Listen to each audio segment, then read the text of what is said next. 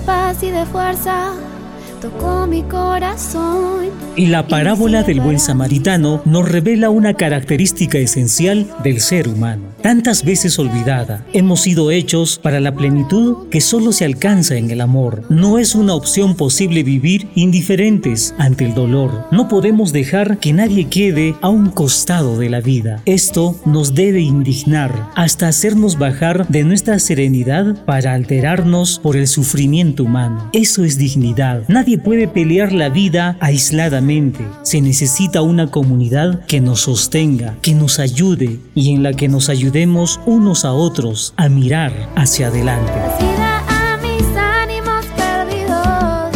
Papa Francisco, Fratelli Tutti, encíclica.